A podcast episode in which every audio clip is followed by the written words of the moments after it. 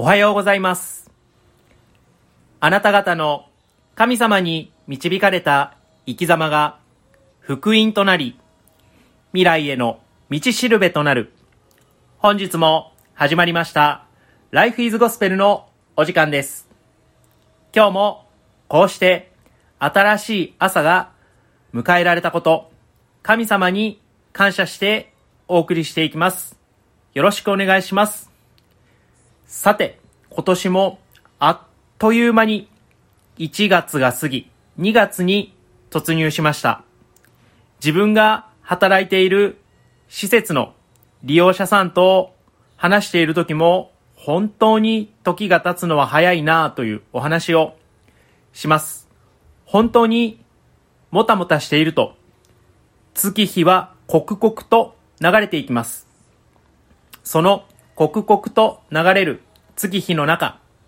しっかりと自らの目標に向かって努力を重ねていきましょう。それでは本日の Life is Gospel ですが、神様は努力の味方と題してお送りしていきます。よろしくお願いします。さて、何度もラジオで言っていますが、自分が働いている職場は老人保健施設です。老人保健施設の大きな目標として、在宅復帰という目標があります。脳梗塞や、また事故等によって障害を抱えた方、また体に麻痺が残り、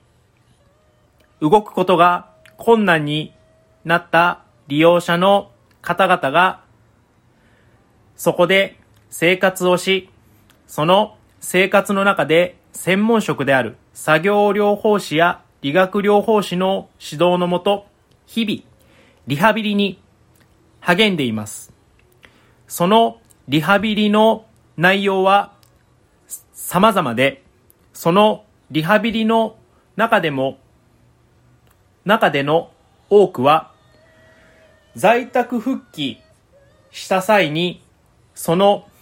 方々が住まれていた居住環境に合わせたリハビリを、プランを作成し、行っていきます。階段の昇降だったり、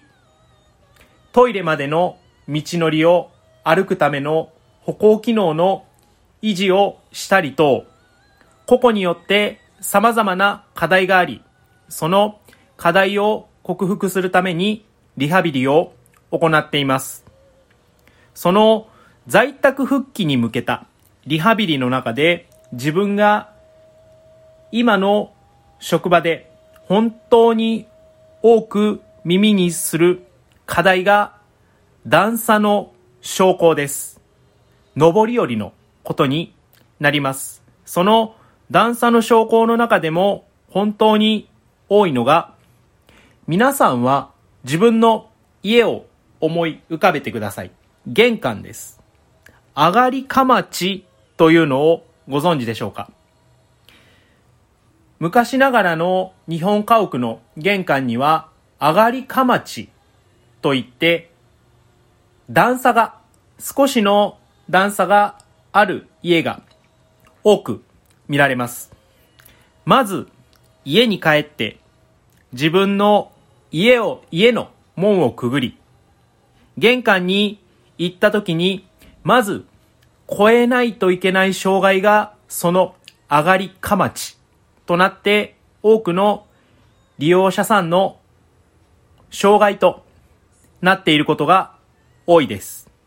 その上がりかまちを登るための歩行訓練であったり、段差昇降のリハビリを多く取り行っているところを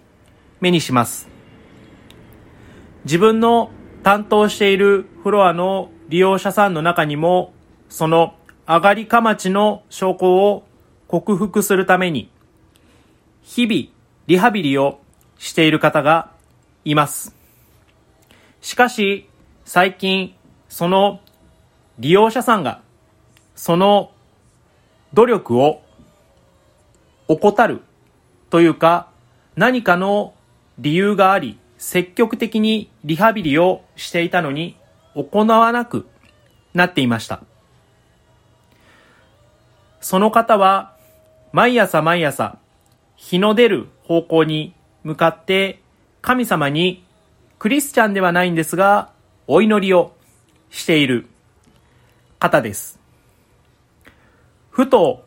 前のリハビリの時に息切れがしてしまい、そっから体を動かすのが億劫になってしまったそうで、でも私は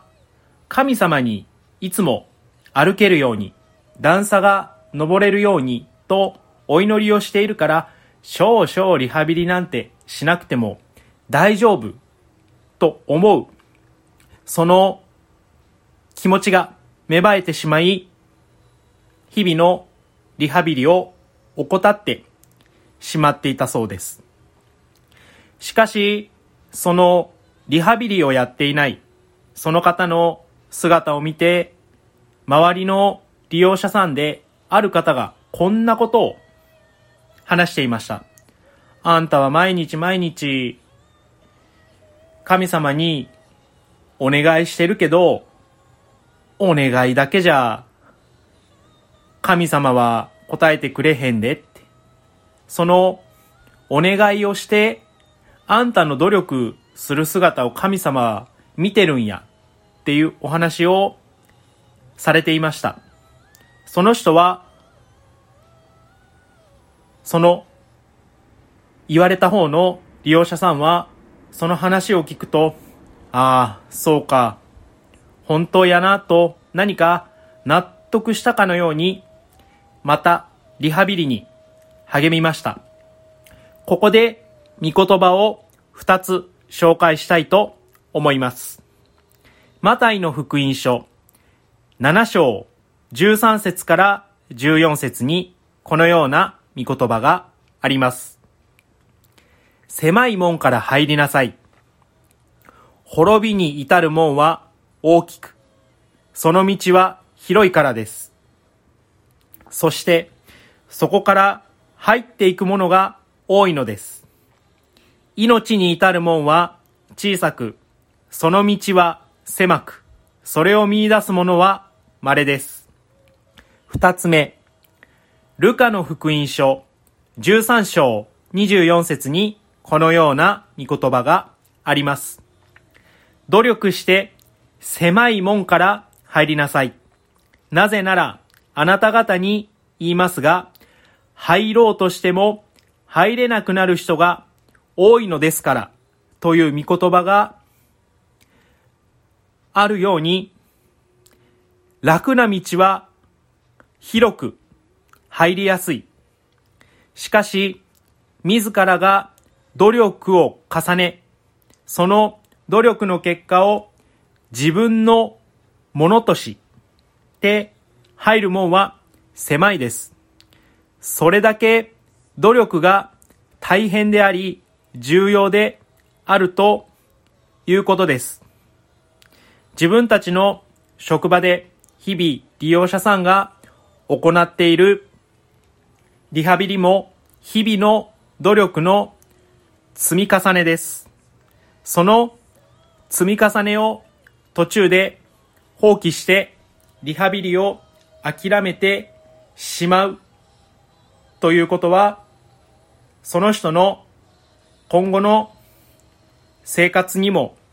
影響していき、楽をしてしまうと、いざ自分が在宅へ復帰し、一人で生活するときに、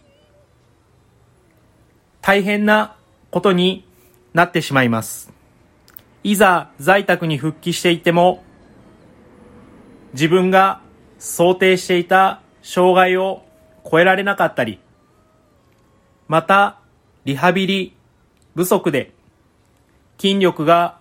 戻っていないにもかかわらず、在宅に復帰してしまったせいで、また、転倒などになってしまい、老人保健施設に再入所という方々も多く見受けられます。その方は努力に応えてくれる神様のために、日々のリハビリを積み重ねて在宅復帰を果たし、今では独居、一人暮らしで在宅の生活を送っています。皆さんもどうか神様に祈るだけではなく、祈った後の行動、日々の努力に目を向けて、今一度神様への信仰を確かなものとし、日々の努力を積み重ねていきましょう。それでは本日の Life is Gospel はここまで。今日も良い一日をお過ごしください。さようなら